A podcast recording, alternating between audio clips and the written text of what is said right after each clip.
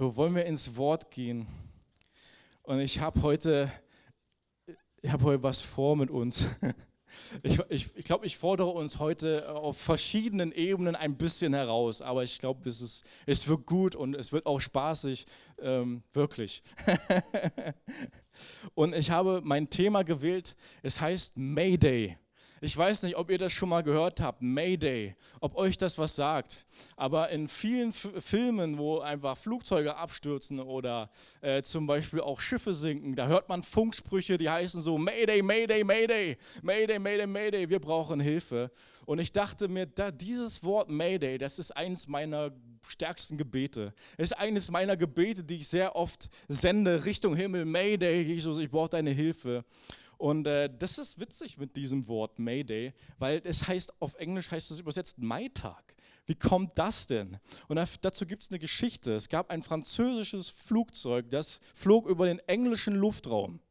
Und auf, auf Französisch haben die sowas wie in den Funk gerufen, sowas wie Mayday oder so oder Mayday.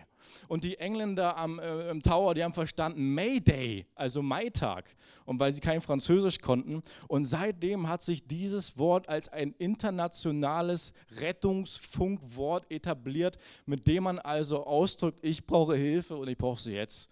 Ja, mein Flugzeug stürzt ab, mein, mein Boot ist am Sinken.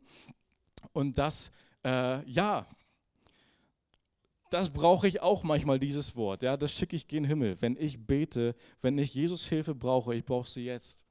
Wenn mir das Wasser bis zum Hals steht, ja, wenn Sorgen und Ängste mich bewegen und berühren, ja, dann ich brauche Hilfe, ich brauche sie jetzt.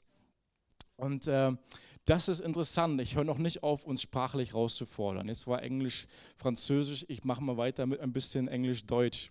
Im Englischen ist das ganz schwierig. Nämlich gibt es eine, einen, ja, einen Laut im Englischen, den gibt es im Deutschen nicht, das ist das TH. Jeder, der schon mal im Englischunterricht war oder versucht mit der englischen Sprache irgendwie so anzubandeln, der, der kommt an diesen TH nicht vorbei. Das wird ausgesprochen the. Ja, also man presst die Zunge zwischen die Zähne und dann pustet man Luft durch und dann klingt das the. Und das ist schwierig mit dem The, weil das kann man nicht gleich auf Anhieb. Und dann fängt man das an zu üben und die meisten, die damit anfangen, die machen The. Die machen ein S draus, ein The. Und das ist schwierig, vor allem im deutsch-englischen Kontext, weil dieses The ist wirklich ganz zentral. Da gibt es Worte wie im Englischen zum Beispiel sinking. Sinking heißt sinken. Und es gibt das englische Wort thinking mit TH, das heißt denken, thinking about, nachdenken über und sinking, sinken.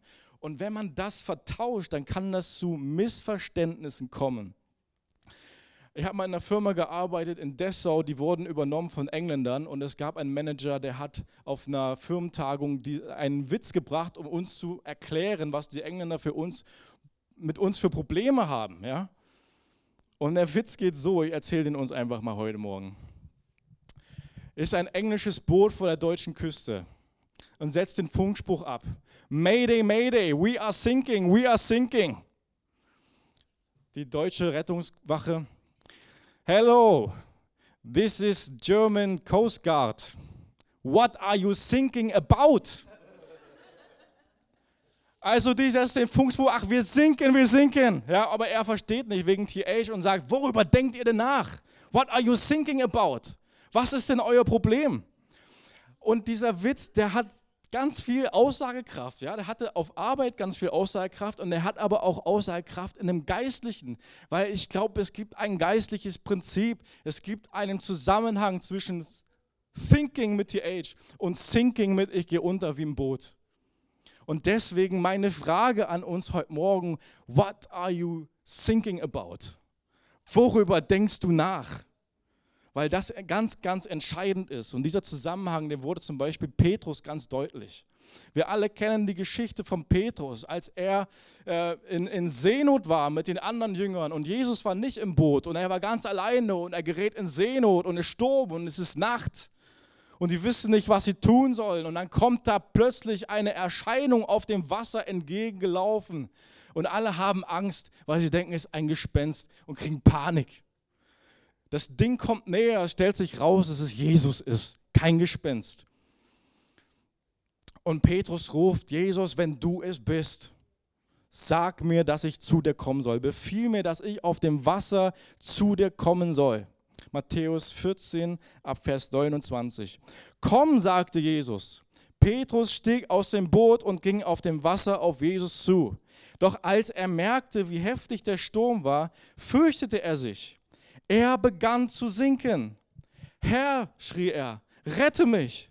Sofort streckte Jesus seine Hand aus und hielt ihn fest. Du Kleingläubiger, sagte er, warum hast du gezweifelt? Dann stiegen beide ins Boot und der Sturm legte sich. So hier gibt es einen Zusammenhang darauf, worauf Petrus schaut, macht den Unterschied, ob er auf dem Wasser gehen konnte, ob er im Sturm auf dem Wasser blieb oder ob er sinking, ob er eingesunken ist. Und in unserem Leben ist es ähnlich. Ja?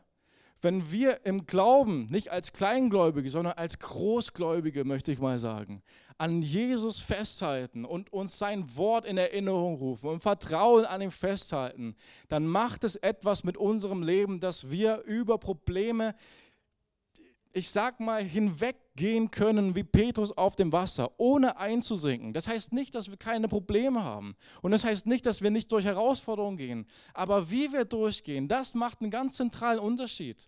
Und das hat was zu tun damit, what are you, what are you thinking about? Worüber denkst du nach? Mein erster Punkt ist, nicht grübeln.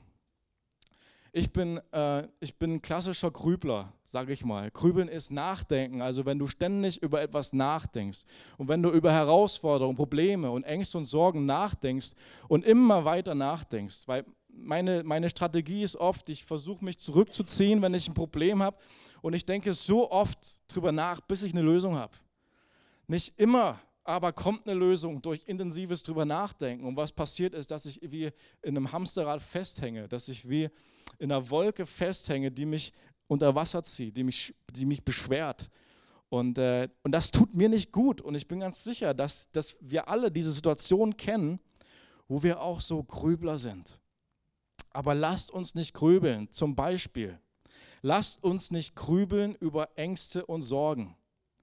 Es gibt so Alltagssorgen, die kennen wir alle. Ja, da gibt es vielleicht finanzielle Dinge, da gibt es vielleicht Dinge auf Arbeit, an die du immer denkst, wenn du aufwachst, gleich steht es mir wieder bevor.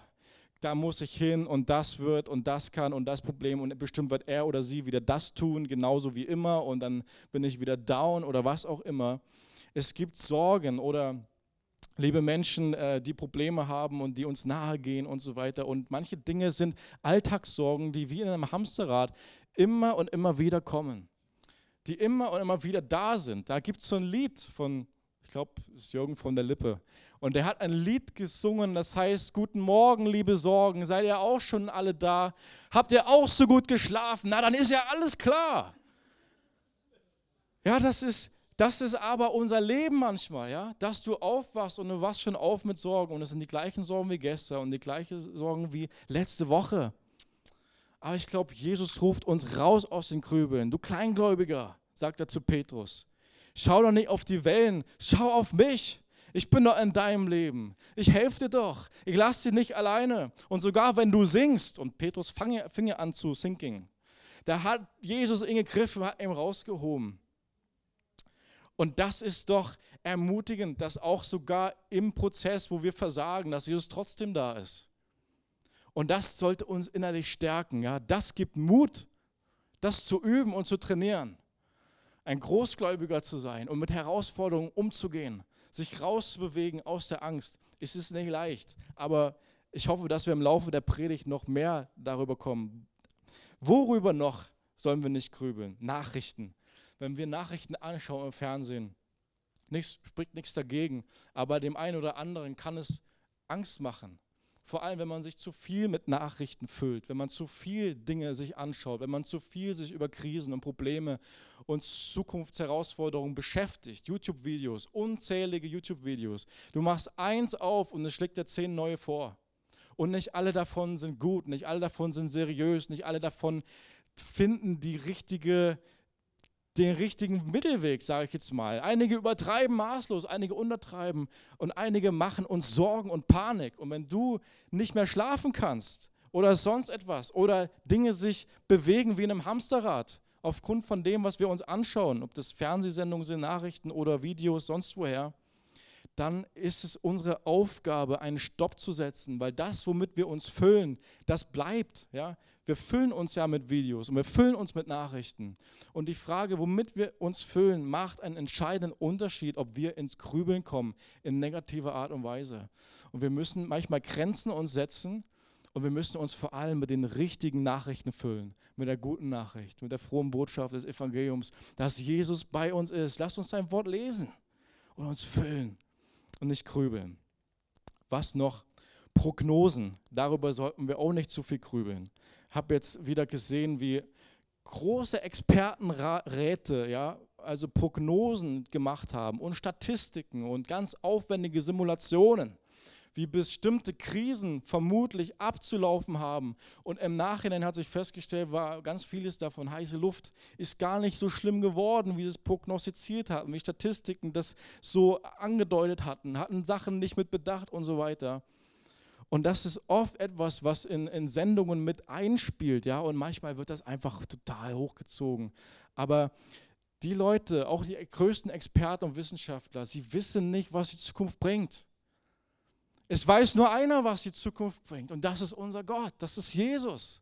Der sieht das Ende schon vom Anfang. Der hat unser Leben schon, bevor es geschaffen hat, der von Anfang bis Ende alles gesehen. Hat jeden Tag des Lebens in ein Buch eingeschrieben. Das wusste der schon vor Anfang an. Und er ist der Einzige, der uns durch diese Zeiten Halt gibt. Auch die besten Statistiken, die sagen, wird alles super. Kein Problem in der Zukunft die besten Prognosen und die besten Modelle geben uns nicht so viel Halt wie das Wort Gottes, wie die Zusagen von Jesus. So lasst uns äh, uns aus dem Grübeln rausbewegen und auf Jesus schauen. Und es ist doch interessant, auch dass das, was da als die Jünger im Boot waren, und sie hatten Panik, weil das war ein Gespenst, was auf sie zukam, dass sich nach kurzer Zeit rausgestellt hat, war gar kein Gespenst, war Jesus selbst. Und ist es nicht so, mit Blick in die Zukunft, da gibt es Panikgedanken, das ist alles nur heiße Luft. Manches ist so unrealistisch, ja. Aber was realistisch ist, dass egal was die Zukunft bringt, dass Jesus mittendrin ist. Egal welche Herausforderung, egal welches Problem, egal welche Angst uns in der Zukunft bedroht und auf uns zukommt, mit Blick auf die Nachrichten, mit Blick auf Prognosen, vollkommen egal, was da kommt. Jesus ist mittendrin. Und wenn es näher kommt und wir mit Glauben sehen, dann werden wir sehen, dann werden wir Jesus sehen, mitten im Sturm, mitten in der Bedrohung, mitten in der Angst. Und das wird unser Herz festmachen, ja, und Glaube steigt auf. Und wir sagen wie Petrus, Jesus, ich sehe dich vor mir, ruf mich aufs Wasser, ich will auch kommen, ich will mit dir laufen, ich will mich nicht zurückziehen und grübeln in meinem Zimmer. Ich will, ich will raus, ja, ich will dir folgen, mitten durch die Wellen und mitten durch den Sturm. Und dabei wollen wir noch Leute erreichen und denen erzählen, was du für ein großer Retter bist, ja, nach links und rechts, die sollen das sehen und die sollen über dich staunen, was du doch alles kannst und was für einen Frieden du schenkst, ja, das soll, das sollen wir ausstrahlen. Ja, so lasst uns aufhören mit Grübeln. Mein erster Punkt. Zweitens, Jesus will uns begegnen. Und das ist so stark. Und ähm, dieser Prozess, den Petrus durchmacht, nicht auf die Wellen zu schauen, sondern auf Jesus, dieser Prozess ist ganz oft in der Bibel zu finden, wo Gott einfach Menschen aufruft, schau nicht auf die Probleme, schau auf mich und wo er sich ganz, ganz stark Menschen offenbart. Und eins dieser, dieser Bibeltexte möchte ich uns bringen. Und jetzt ist schon, ich habe gesagt am Anfang der Predigt, ich werde uns ein bisschen herausfordern heute. Und ich habe einen herausfordernden Text mitgebracht. Und äh, dieser Text, der uns Mut macht, auf Jesus zu schauen, ist ein Text aus der Offenbarung. Ein Text aus der Offenbarung. Und jetzt sagt vielleicht einer oder andere, was, kannst du da einen Text rausnehmen? Der soll uns Mut machen, der soll uns auf Jesus ausrichten. Das Buch der Offenbarung ist ein wundervolles Buch. Das Buch der Offenbarung hat einen Selbstanspruch an sich selbst, nämlich dass es den, der es liest, glücklich macht und nicht Angst macht. Und das ist faszinierend. Ich möchte mal lesen, Offenbarung Kapitel 1, Vers 3. Glücklich, wer aus diesem Buch vorliest. Und glücklich, wer diese prophetische Botschaft hört und sich danach richtet. Denn was hier angekündigt ist, wird sich bald erfüllen. So, das ist einer der Schlüssel. Ganz am Anfang des Buches wird ein Schlüssel für dieses Buch gegeben, hat gesagt, das ist ein Buch, das soll euch glücklich machen. Und dieses Buch macht auch glücklich. Es ist ein Buch, das immer wieder ganz klar Jesus zeigt. Es ist ein Buch, das die Augen nicht verschließt vor Herausforderungen und Problemen. Aber es ist ein Buch, das immer wieder den Blick auf Jesus richtet. Wir haben Szenen, die sich abwechseln. Szenen auf der Erde, wo Herausforderungen sind und Chaos und Probleme ohne Ende. Und immer wieder, direkt danach, eine Szene im Himmel Jesus souverän, Gott auf dem Thron, die Engel beten an. Was Gott möchte, das geschieht. Ja, es geht alles genau so, wie Gott es möchte. Unten Chaos, aber da oben, da ist einer in Kontrolle. Und das wechselt sich ab. Das zieht sich durch die ganze Offenbarung. Und wir sehen am Ende, wie Jesus also souverän den Teufel komplett in die Schranken weist. Ja? Und wie er ohne Struggle, also ohne Probleme und ohne Straucheln, ohne Kontrollverlust, genau das so macht, wie er das möchte und diesen Sieg komplett in die Tat umsetzt, bis zum Omega, bis zum absoluten Finale. Das ist einfach großartig. Und er sagt, ich bin Alpha und Omega. Sagt er auch in der Offenbarung. Ich bin Anfang und Ende. Alpha und Omega. Ich habe das angefangen und ich bringe es siegreich zu Ende. Und das sehen wir durch die ganze Offenbarung. Und das ist großartig. Und ich möchte uns einen Text vorstellen daraus, der ist auch noch ganz am Anfang. Weil Jesus auch jemanden begegnet, der vermutlich in einem ja, in einer Situation war, wo er sagt, ey, mir steht das Wasser bis zum Hals, irgendwie wird das alles ganz schön heiß hier um mich rum. Und ich glaube, Jesus ist Johannes begegnet und ich glaube, dass es Johannes so ging. Wenn wir die Situation der Gemeinden anschauen, zur Zeit, als Johannes diese Erscheinung hatte von Jesus, hat eine Erscheinung von Jesus dort, diese Zeit war eine schwierige Zeit für die Gemeinden. Die christlichen Gemeinden waren, haben gelitten unter Verfolgung, brutaler Verfolgung, Gewalt. Wir lesen aber auch, dass die Gemeinden Schwierigkeiten hatte, auch mit geistlichen Herausforderungen, mit Irrlehrern, die versucht haben, Leute wegzuziehen, rauszuziehen. Auch äh, Schwierigkeiten hatten mit Sünde, die sich teilweise breit gemacht hat. So, es war einiges los zu dieser Zeit. Es war gar nicht mehr so, wie es am Anfang mal vielleicht war, als Pfingsten der Heilige Geist ausgegossen wurde, eine Riesenerweckung, tausend Leute kamen zum Glauben. Das hat dem Teufel nicht gefallen. Die Gemeinden breiteten sich aus, hat dem Teufel nicht gefallen. Die Gemeindengründungen gingen durch die Nationen, hat dem Teufel nicht gefallen. Und es kam ein heftiger Sturm auf, es kam ein Gegenwind, es kam Herausforderung, es kam auch Verfolgung. Und Johannes selber wurde verfolgt. Und deswegen hat man ihn auf eine Insel verbannt auf Patmos. Und ich möchte uns das lesen. Johannes war ein Gemeindeleiter, der Verantwortung hatte für diese Gemeinden, der dort gedient hat, ja, der den Leuten im Wort gedient hat, der Jesus als Augenzeuge gesehen hatte, ja, der eine ganz besondere Beziehung zu Jesus hatte und der dort stark als geistlicher Leiter gewirkt hat. Und die Leute, die ihn verfolgt haben, staatlich verfolgt, die wollten das nicht, die wollten ihn weghaben. Und ich möchte uns mal das lesen, was Johannes dort also auf Patmos, äh, wie er Jesus begegnet. Offenbarung 1, Vers 9. Und ich mute uns mal wieder was zu, einen etwas längeren Text, aber ich glaube, es lohnt sich. Ich, Johannes, euer Bruder, bin auf die Insel Patmos verbannt worden, weil ich das Wort Gottes verkündete und für die Botschaft von Jesus eintrat. Ich bin also, wie ihr, um Jesu willen in Bedrängnis, aber durch Jesus haben wir alle auch Anteil an Gottes Reich und sind dazu aufgerufen, unbeirrt durchzuhalten. Hier auf Patmos wurde ich an einem Sonntag, dem Tag des Herrn, vom Geist Gottes ergriffen. Ich hörte hinter mir eine Stimme, die durchdringend wie eine Posaune klang und die mir befahl, schreibe das, was du siehst, auf eine Schriftrolle und schicke sie an die sieben Gemeinden in den Städten Ephesus, Smyrna, Pergamon, Thyatira, Sardes, Philadelphia und Laodicea. Ich wandte mich um, weil ich sehen wollte, wessen Stimme es war, die ich hörte und wer mit mir redete.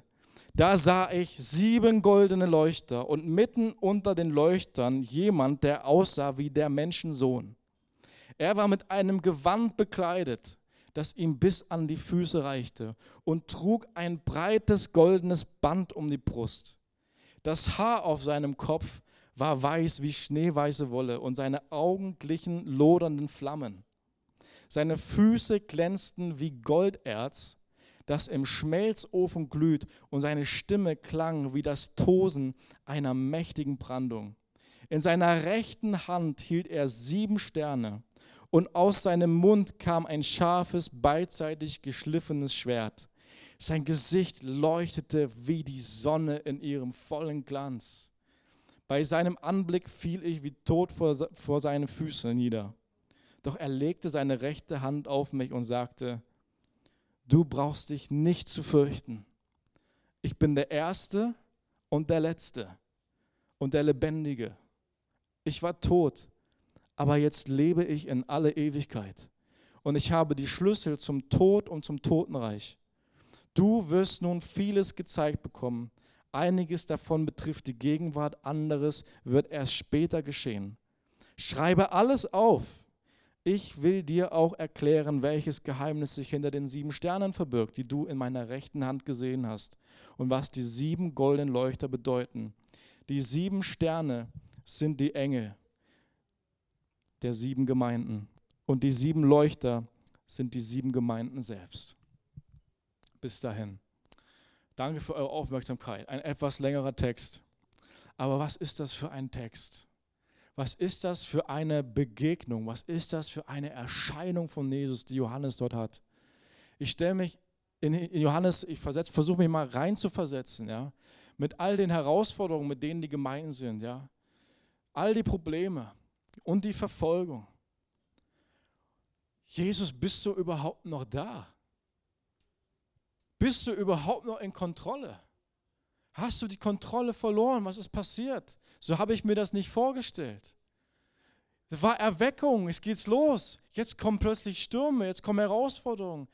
Hast du uns vergessen? Wo ist deine Leidenschaft für uns noch? Liebst du uns noch? Deine Gemeinden? Hast du uns verworfen? Was ist passiert?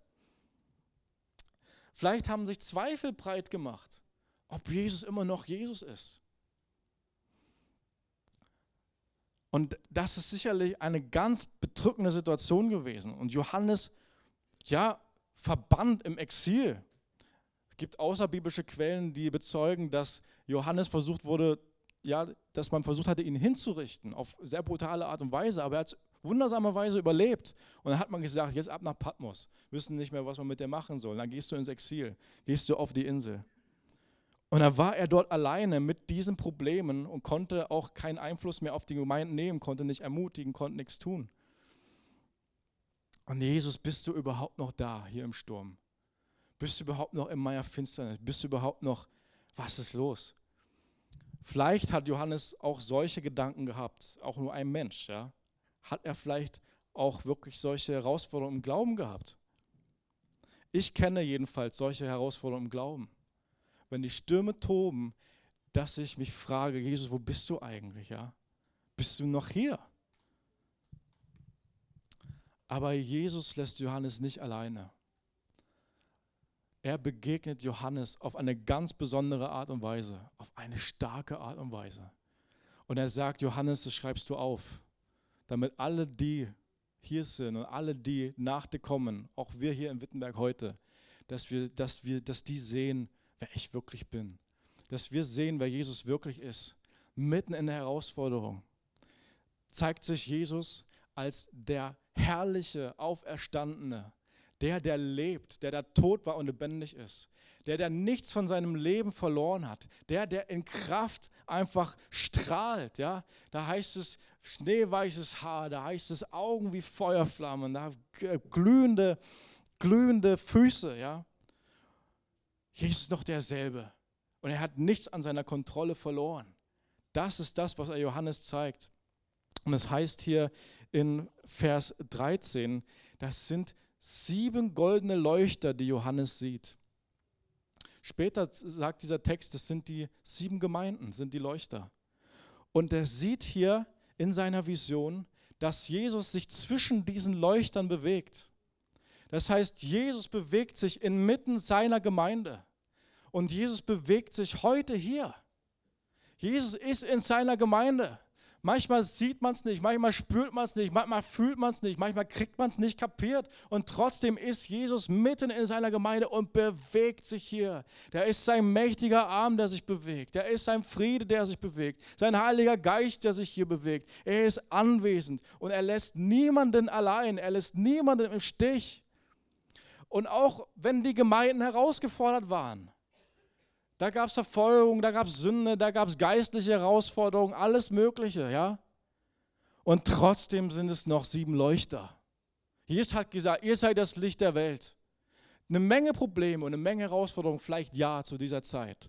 Und trotzdem sind es noch sieben Leuchter. Es sind seine Leuchter, seine Gemeinde. Und er gibt sie nicht auf und er bewegt sich. Und so gibt er uns nicht auf. Ja? Egal welche Herausforderungen es sind, egal wie wir uns fühlen und welche Ängste und Sorgen uns belasten, Jesus gibt uns nicht auf. Wir sind seine Gemeinde und wir sind das Licht der Welt. Und er ist hier gegenwärtig. Und das ist ein ganz starkes Bild. Und so wie Jesus hier beschrieben wird von Johannes, dieses Gewand, ja, dann heißt es ein goldener Gürtel um die Brust. Das sind auch einfach Dinge, die hinweisen auf ein priesterliches Gewand, ja.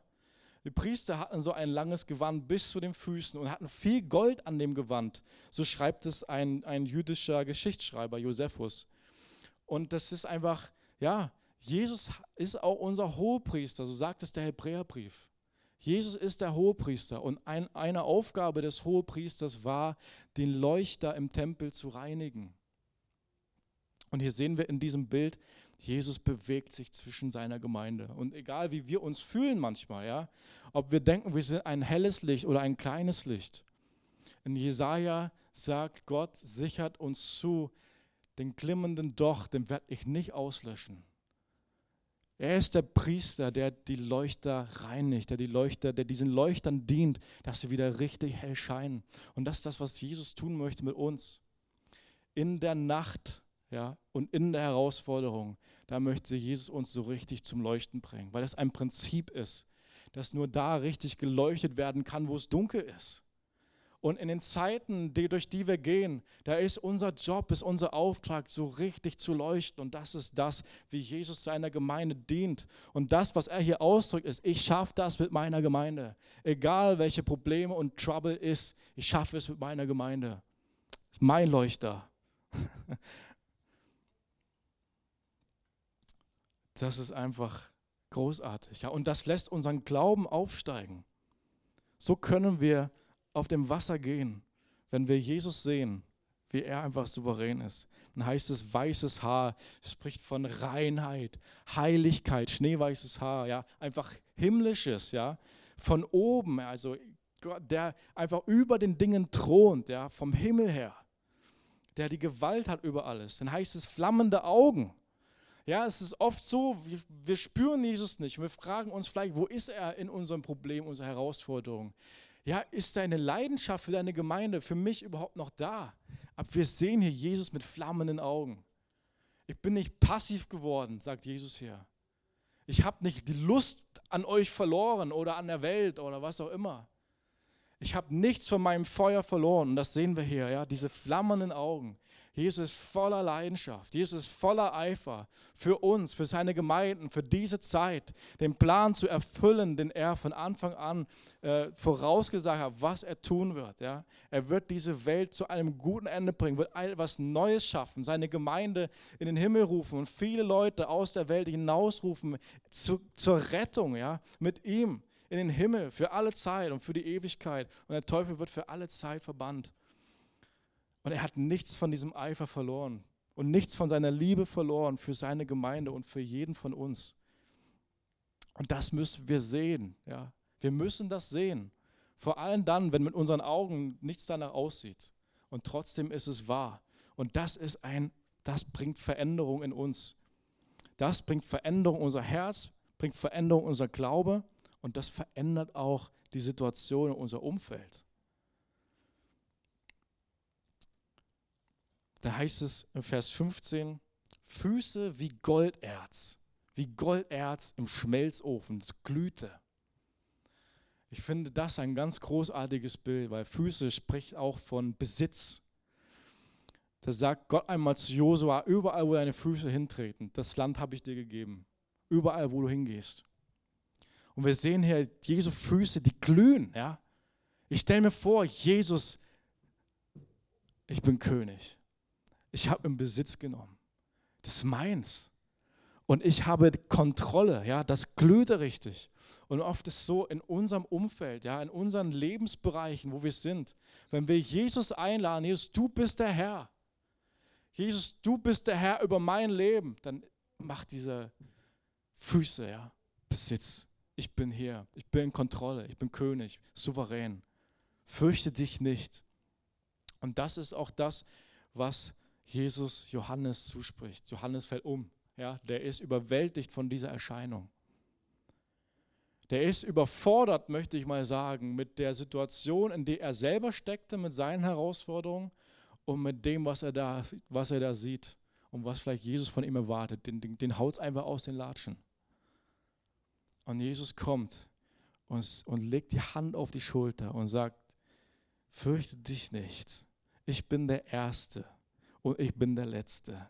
Ich war tot und bin lebendig und ich lebe in alle Ewigkeit.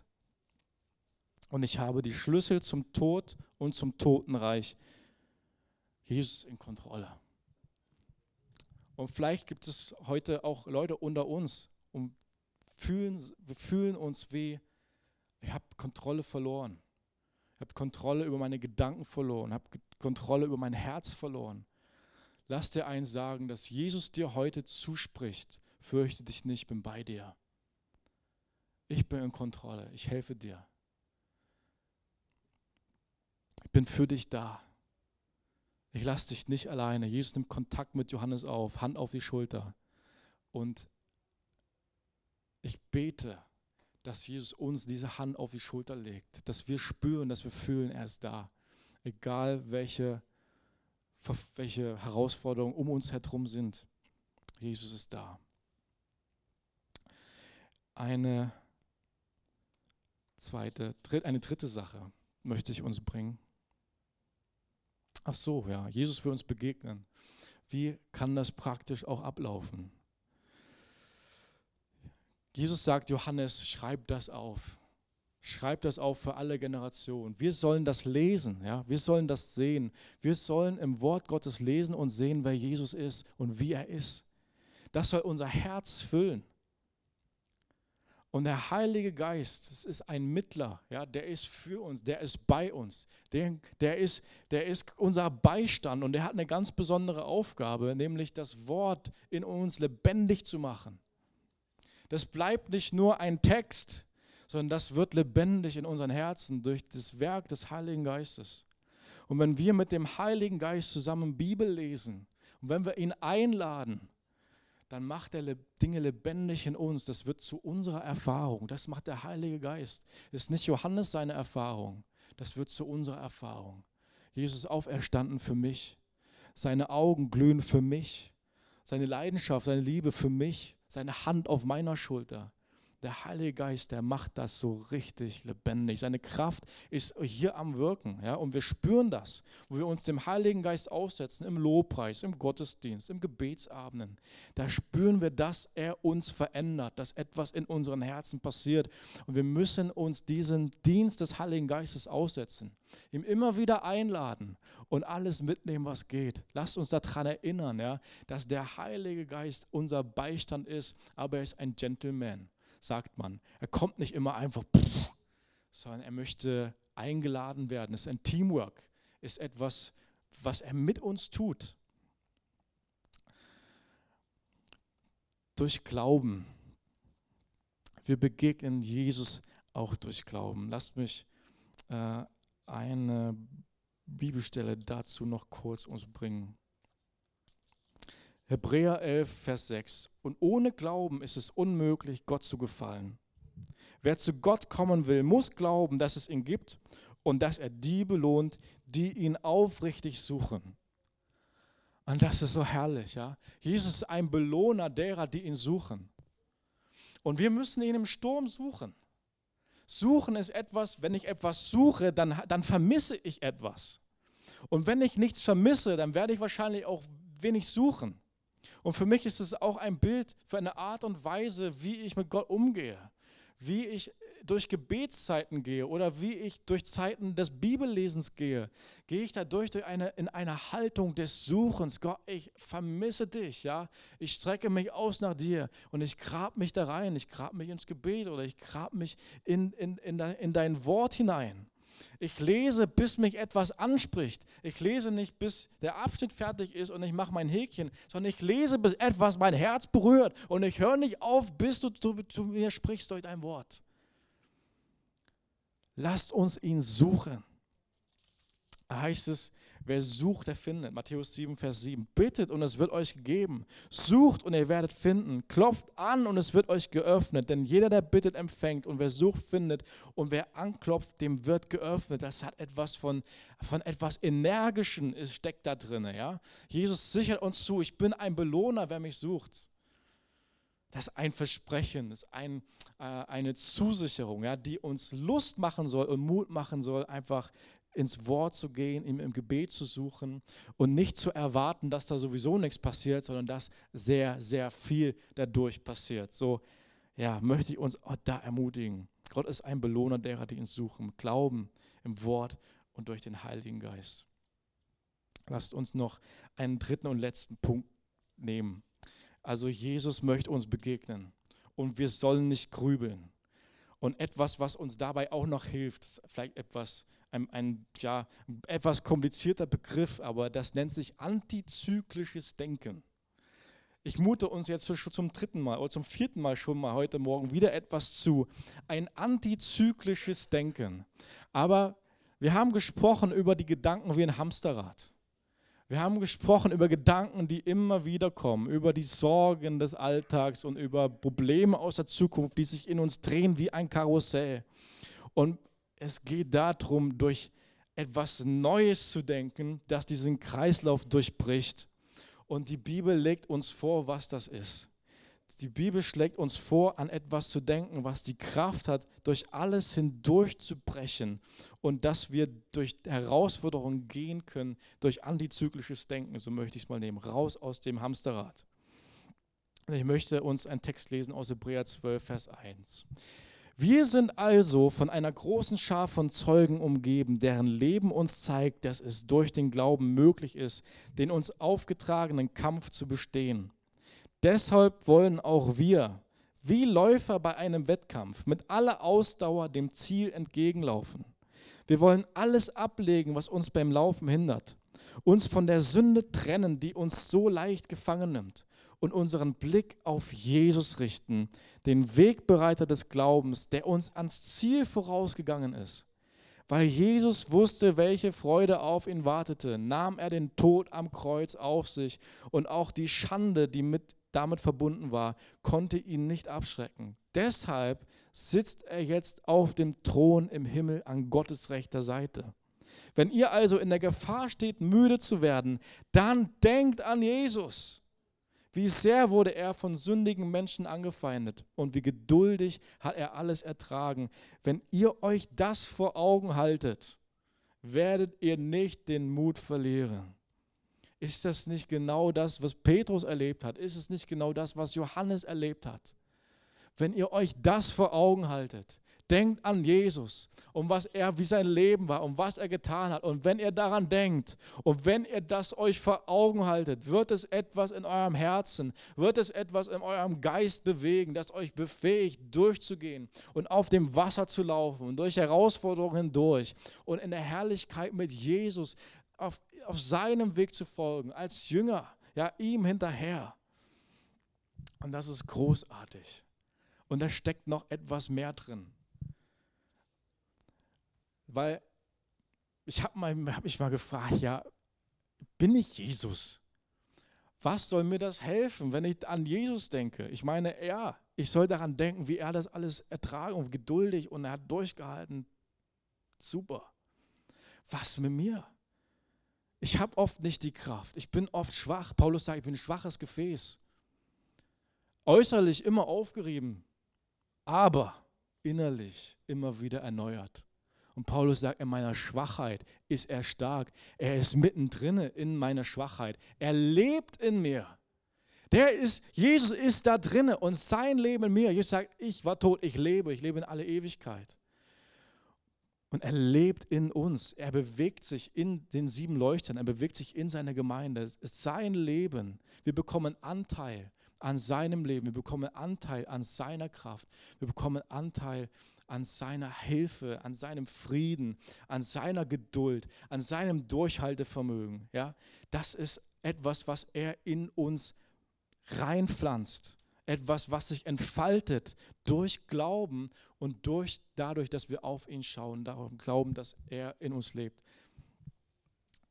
Johannes sagt es einmal in einem seiner Briefe. Er schreibt,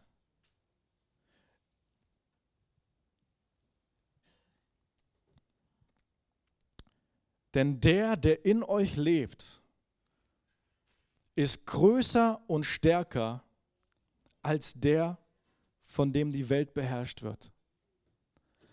Und es ist ein Prinzip, es ist ein geistliches Prinzip, das sich durchzieht durch Evangelien, durch Offenbarung, durch Johannesbriefe, dass Jesus in uns lebt und dass der, der in uns lebt, stärker ist als der, der in der Welt ist. Und das lässt unseren Glauben stark werden, wenn wir verstehen, wer es denn ist, der in uns lebt. Es ist Jesus, der souveräne Herrscher, mit Augen wie Feuerflammen. Aus seinem Mund geht ein Schwert hervor. Ist auch in der Vision, habe ich vergessen zu erwähnen. Aus seinem Mund geht ein Schwert hervor. Es ist ein Ausdruck von, von Kraft, es ist ein Ausdruck von, sein Wort hat die Macht, Sünde zu zerschneiden, hat die Macht, uns freizusetzen von der Gewalt der Finsternis, hat die Macht, alles Böse zu richten und zu zerstören. Das ist sein Schwert, das, das uns abschneidet von jeder Finsternis und von schlechten Gedanken und von Ängsten und Sorgen. Sein Wort, der, der in uns lebt, aus seinem Mund ein Schwert, das uns freisetzt von diesen Hamsterrädern, ja, von diesen Gedanken, aus denen wir nicht rauskommen. Er weiß genau, wir sind schwach. Aber wenn wir daran glauben, dass der, der in uns lebt, größer ist als der, der in der Welt ist, stärker, und wir sehen Jesus in seiner Herrlichkeit, dann wird eine Kraft in uns freigesetzt und Freiheit kommt. Freiheit kommt. Und ich möchte uns einladen, in eine Zeit des Gebets zu gehen. Ich glaube, dass Jesus hier ist heute, um uns freizusetzen, um Glauben zu aktivieren und uns freizusetzen von Gedankenkreisläufen, von Grübeln, Ängsten, Sorgen, Lasten jeglicher Art. Möchte uns freisetzen durch den Glauben daran, dass der, der in uns lebt, stärker ist als alles andere. Lasst uns in eine Gebetszeit gehen, wo wir uns an Jesus wenden. Und ich möchte uns auch später einladen, wer möchte, dass du kannst Gebet heute hier empfangen. Wenn du sagst, ich bin schwach wie Johannes, ich brauche jemanden, der im Gebet seine Hand auf meine Schulter legt. Ich brauche jemanden, der im Gebet für mich eintritt. Dann kannst du das heute hier kriegen. Dafür wird gleich auch Raum sein. Lasst uns beten. Jesus, wir danken dir für dein Wort. Herr, und wir wissen eins, nämlich, dass wir dich brauchen. Herr, in, unseren, in den Stürmen unseres Lebens und die Dinge, die unser Herz belasten und wir sind zu schwach, um alleine damit zu, ja, klarzukommen, Herr. Und oft versuchen wir es selber und merken nur wieder, wir kommen zu kurz. Aber Herr, wir wollen uns heute an dich wenden. Denn du bist der, der in uns lebt. Du bist der, der seine Hand auf unsere Schulter legt. Du bist der, der in Kontrolle ist, Jesus. Und wir wollen heute dir sagen, übernimm diese Kontrolle in unserem Leben. Wir wollen uns dir ganz neu auch hingeben, Herr, in unserem Leben und in einzelnen Lebensbereichen, die einfach in unserem Autoritätsbereich sind, die du uns gegeben hast, Herr. Wir wollen dir heute sagen, du bist König. Du bist der Erste und der Letzte. Und wir weihen uns dir und wir weihen unser Leben uns dir, damit du so richtig zum Zug kommst, Herr. Wir schaffen es nicht alleine, Herr. Wir laden dich ein in unser Herz.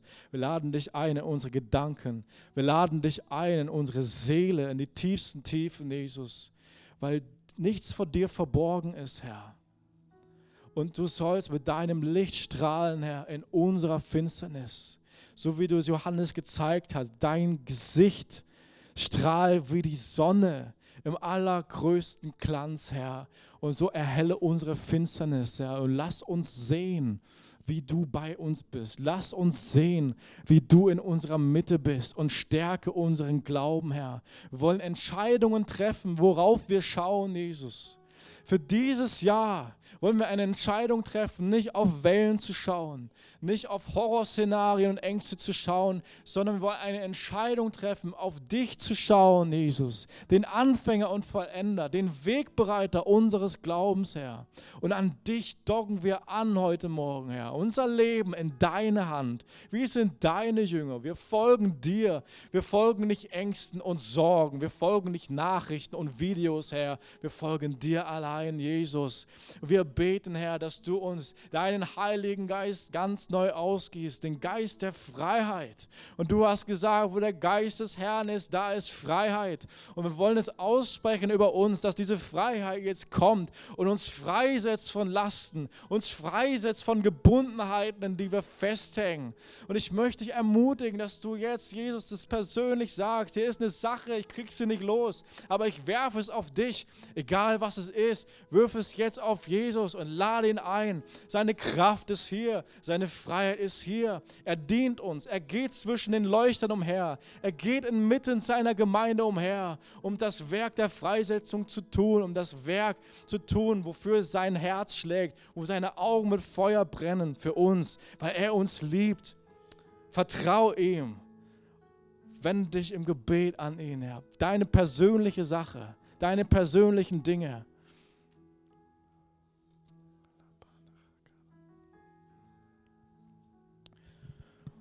Und wenn du äh, persönliches Gebet möchtest, ich möchte dich einladen. Du darfst nach vorne kommen. Hier ist ein Gebetsteam, wenn du möchtest.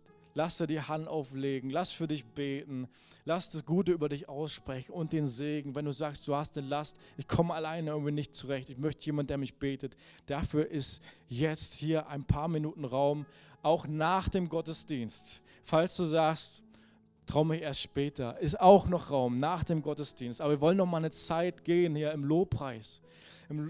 Gott wohnt im Lobpreis seines Volkes. Da ist noch mal ein Moment, wo er an uns wirkt. So lasst uns noch mal gemeinsam in Lobpreis gehen.